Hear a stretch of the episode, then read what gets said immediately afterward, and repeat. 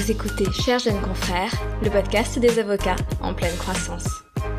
Bienvenue aux futurs avocats, aux consoeurs et aux confrères ayant tout juste prêté serment, et à ceux qui explorent de nouveaux domaines d'activité. Je suis Jacinthe Richaud, avocate au barreau de Paris, et dans ce podcast, je vous propose de parler de façon très pratique du métier d'avocat. Bonjour à tous, bienvenue dans cet épisode numéro 4 de Chers jeunes confrères. On est toujours dans la série Premier pas dans la profession et aujourd'hui on répond à la question comment tenir sa comptabilité? La comptabilité, c'est vraiment un élément essentiel de votre, euh, de votre activité en tant qu'avocat. En fait, être avocat, c'est être une petite entreprise on touche de l'argent, on a des frais, on a des cotisations qui sont assez importantes, et il faut au bout du chemin pouvoir déterminer quel est le montant qui nous revient réellement, et se verser une somme sur son compte euh, bancaire à la fin du mois. C'est notamment pour ça qu'il y a souvent une grande disparité entre ce qu'on facture au client et ce qu'on va se reverser réellement. Et donc, euh, ce qui peut générer un certain nombre d'incompréhensions par rapport au montant de nos honoraires. Je ne suis pas comptable, ce n'est pas ma spécialité, mais euh, j'ai quelques conseils à vous donner pour euh, gérer au mieux votre comptabilité quand vous arrivez dans la profession d'avocat. Mon premier conseil, c'est prenez un comptable. Et vraiment j'insiste dessus, prenez un comptable. Je sais que c'est une dépense qui peut paraître assez importante au début pour les petits budgets, mais ça va être un gain de temps incroyable, ça va vous éviter euh, des risques juridiques, des risques fiscaux, et ça va vous éviter des maux de tête pas possible. Euh, je sais que j'ai eu une période où je m'étais dit que j'allais pouvoir avoir le temps de euh, m'en sortir toute seule. J'avais pas beaucoup d'honoraires à ce moment-là et euh, j'avais voulu un petit peu tester, voir si j'allais m'en sortir toute seule. Et en fait, à la première question que je me suis posée et à laquelle j'ai pas trouvé la réponse, en tout cas de façon certaine, au bout d'une heure et demie de recherche sur Google, j'ai abandonné le concept. les comptables ont des compétences, ils font un métier euh, que nous ne faisons pas. En fait, juste, on n'a pas le temps de passer notre temps à nous former pour un métier qui est pas nôtre et pas de nous former au métier qui est censé être le nôtre et de se former à le faire bien. Donc euh, laissons la comptabilité au comptable, faisons notre métier et prenons un comptable pour la partie de votre comptabilité qui ne relève pas du travail de votre comptable, mais qui relève de euh, votre gestion quotidienne, euh, première chose à vraiment avoir en tête, c'est ouvrir un compte bancaire distinct. Donc vraiment un compte euh, courant, donc avec une carte bancaire et un chéquier, et si possible, ouvrez également un compte livret propre à votre activité professionnelle ce compte livret, il va vous servir pour provisionner. Alors, les provisions, c'est vraiment un élément, euh, s'il n'y a qu'une chose à retenir, en plus de prenez un comptable, c'est ça, euh, c'est provisionner. Alors moi, on, on m'a toujours dit provisionner 45% de votre chiffre d'affaires hors taxe, plus la TVA. Donc l'idée c'est que vous allez avoir des charges à payer, que ces charges euh, elles sont calculées d'une façon que je ne vais pas vous détailler parce que je suis pas experte en la matière, mais si vous voulez être sûr de pas avoir de mauvaises surprises, il faut considérer que ça va correspondre à 45% de votre chiffre d'affaires hors taxe et qu'en plus toute la TVA que vous avez encaissée, il va falloir à un moment la, euh, la reverser et du coup, cette TVA-là, euh, pareil, euh, c'est pas de l'argent qui vous est destiné, c'est de l'argent que vous allez devoir repayer après. Donc l'idée de ce compte de provision, c'est de vraiment considérer que c'est de l'argent qui n'est pas à vous. C'est euh, ça va ressortir à un moment de votre compte de toute façon, donc ne le considérez même pas comme votre argent, et ça va vous permettre ensuite, à chaque fois que vous avez une cotisation à payer ou euh, ou euh, votre votre TVA à verser euh, de façon mensuelle, trimestrielle ou annuelle en fonction de vos choix. Ça va du coup sortir directement de votre compte de provision et vous vous aurez même pas la sensation de le payer. Donc ça vous permet aussi psychologiquement de pas avoir la sensation de payer des sommes colossales puisque de toute façon c'était pas à vous cet argent. Donc ça fait moins mal au moment où il faut le payer. Autre conseil, c'est de tenir vraiment une comptabilité au jour le jour, ou au moins de façon mensuelle. Donc quand je dis comptabilité au jour le jour, il y a différentes choses. Il y a imprimer toutes vos notes d'honoraires, écrivez sur votre note d'honoraire la date à laquelle vous avez reçu le paiement, puisque ce qui compte c'est pas la date d'émission de la facture, mais la date d'encaissement. Euh, gardez toutes vos factures, donc les factures que vous avez payées. Trouvez une façon de, les disposer euh, de façon à, pouvoir les envoyer à votre comptable de façon facile. Donc moi juste je colle ça sur une feuille à 4 que je scanne à la fin du mois trier tout ça, donc d'un côté vos notes d'honoraires, enfin vos recettes, de l'autre côté vos euh, dépenses, vos cotisations, donc euh, vraiment ce qui, d'un côté ce qui rentre dans votre compta, de l'autre côté ce qui sort de votre compta, et euh, à la fin du mois vous scannez tout ça, vous envoyez ça à votre comptable et vous n'y pensez plus. Si vous tenez votre comptabilité à jour au fur et à mesure, ça va vous permettre aussi d'être beaucoup plus à l'aise au moment où il va falloir euh, clôturer les comptes de l'année, donc euh, courant, courant mai, euh, et pas vous retrouver à devoir bosser comme un fou le moment venu pour aller collecter toutes vos notes d'honoraires, toutes vos dépenses et faire 25 allers-retours avec votre comptable, à un moment où potentiellement vous n'aurez pas le temps parce que vous aurez des dossiers à gérer. Donc pensez vraiment à tenir votre comptabilité le plus à jour possible pour vous éviter des rushs euh, inutiles sur votre euh, un moment dans votre année. L'autre chose, c'est de tenir donc euh, la comptabilité au fur et à mesure sur un tableur Excel. Je vous mets un modèle sur cherjeuneconfrère.fr que vous pouvez adapter à vos besoins. Et dans ce tableur Excel, vous allez faire une comptabilité un peu basique, c'est-à-dire tout ce qui rentre tout ce qui sort et ça va vous permettre à la fin du mois de savoir combien est-ce que vous avez touché réellement, c'est-à-dire c'est quoi votre bénéfice sur le mois et ça va vous permettre de savoir combien vous allez pouvoir vous reverser sur votre compte personnel. Donc une fois qu'on est arrivé à la fin du mois, sur votre tableur Excel, vous allez avoir tout ce que vous avez touché, tout ce que vous avez dépensé. Et là, je vous conseille de euh, faire une répartition sur vos différents comptes en banque de la manière suivante. Alors, premièrement, vous allez alimenter votre compte de provision professionnelle. Donc, ce que je vous disais tout à l'heure, vous allez calculer 45% de votre chiffre d'affaires hors taxe, plus l'intégralité de la TVA que vous avez collectée. Vous mettez ce montant-là sur provision professionnelle. Euh, sachant que pendant le courant du mois, à chaque fois que vous aviez une dépense euh, de, euh, de, type, de, de type charge sociale, vous avez pris le montant correspondant dans votre compte professionnel et vous l'avez rebasculé sur votre compte courant professionnel pour que ce soit transparent en termes de dépenses. Donc premièrement, vous alimentez votre compte de provision professionnelle.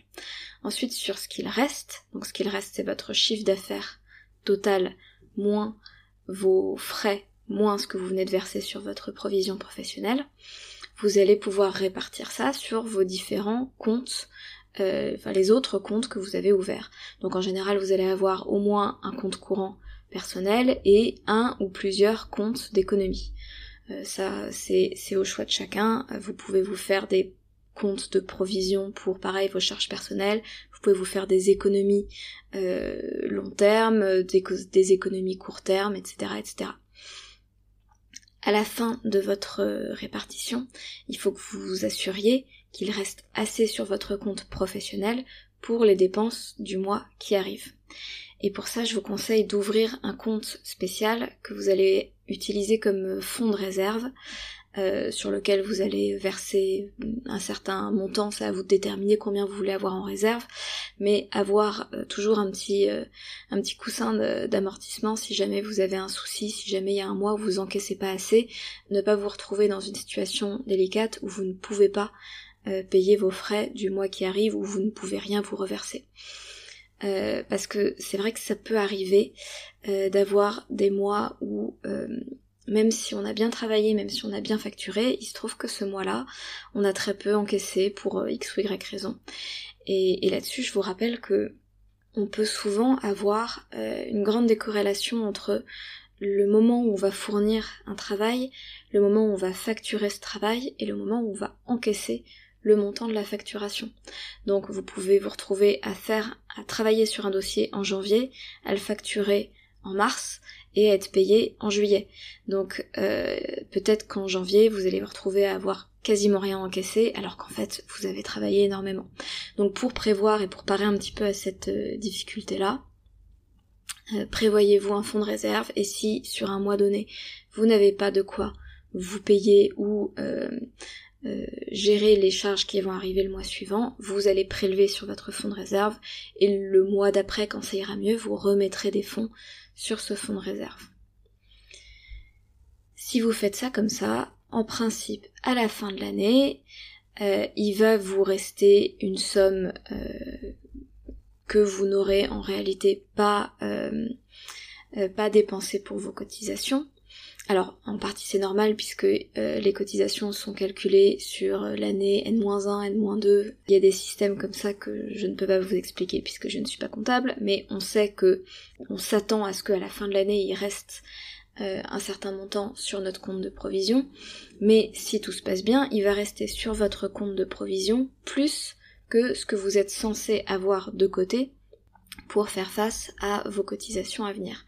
Donc mon conseil c'est de demander à la fin de l'année à votre comptable de faire une estimation de ce qu'il vous reste à payer, de ce qu'il pense que vous devez avoir en provision pour faire face aux cotisations à venir, vous gardez un peu plus histoire d'être safe, et vous pouvez vous virer sur votre compte personnel ou sur vos économies euh, une partie, du coup, la partie qui reste, de, euh, de ce montant-là. Et ça vous fera un petit 13e mois, un équivalent de, bonus de fin d'année, ce qui est quand même toujours sympathique.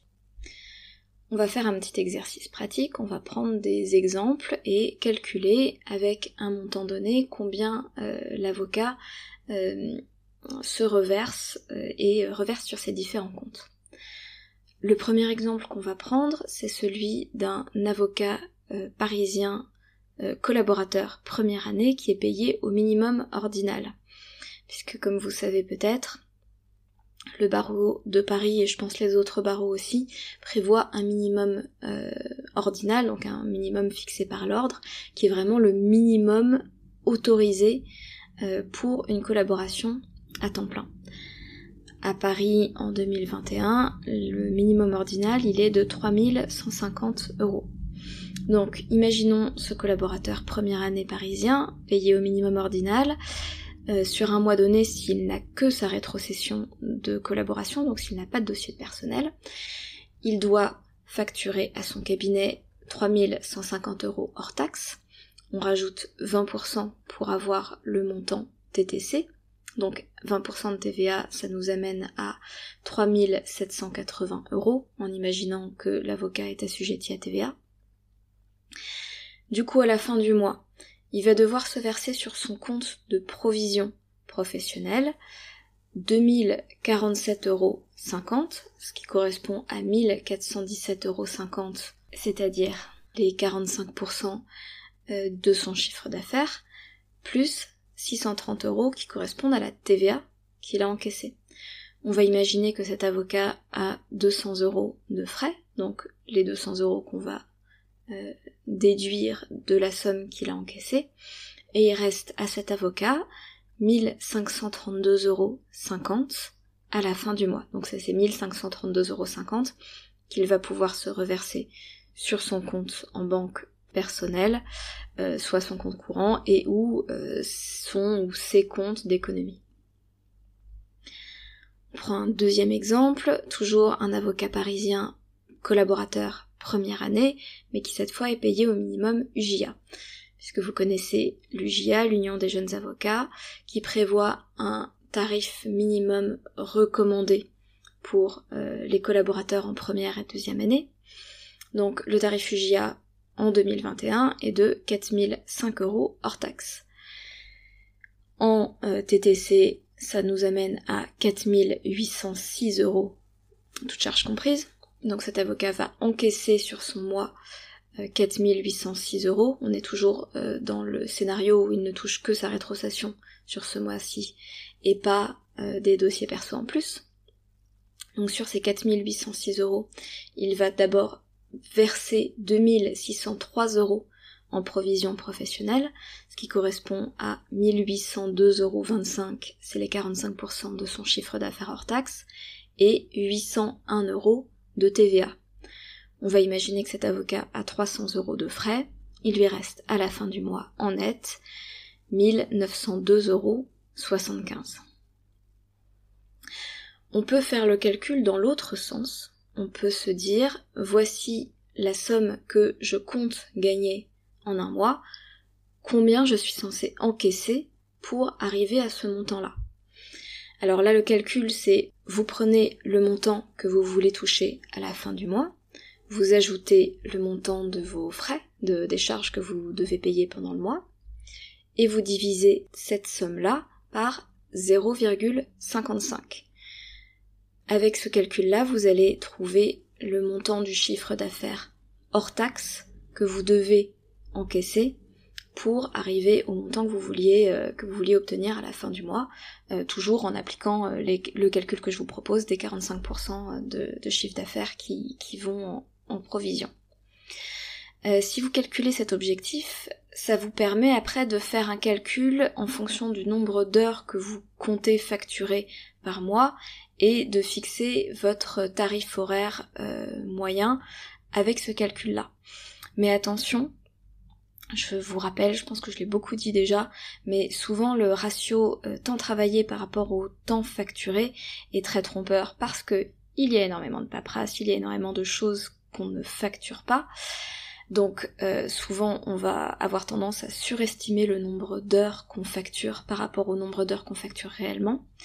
Et l'autre chose à avoir en tête, c'est que euh, si vous fixez comme ça un taux horaire euh, idéal, euh, ce taux horaire-là, ça va vraiment pas être votre taux horaire applicable à tous vos dossiers. Donc déjà pour les raisons que j'avais citées dans le dernier épisode, mais en plus parce qu'il faut garder en tête que comme vous allez avoir une très grande disparité dans les types de dossiers que vous allez pouvoir gérer, vous allez probablement avoir des dossiers sur lesquels vous allez vouloir facturer beaucoup moins parce que la situation de fortune du client fait que vous n'allez pas vouloir le facturer très cher, mais que vous voulez quand même prendre ce dossier pour d'autres raisons.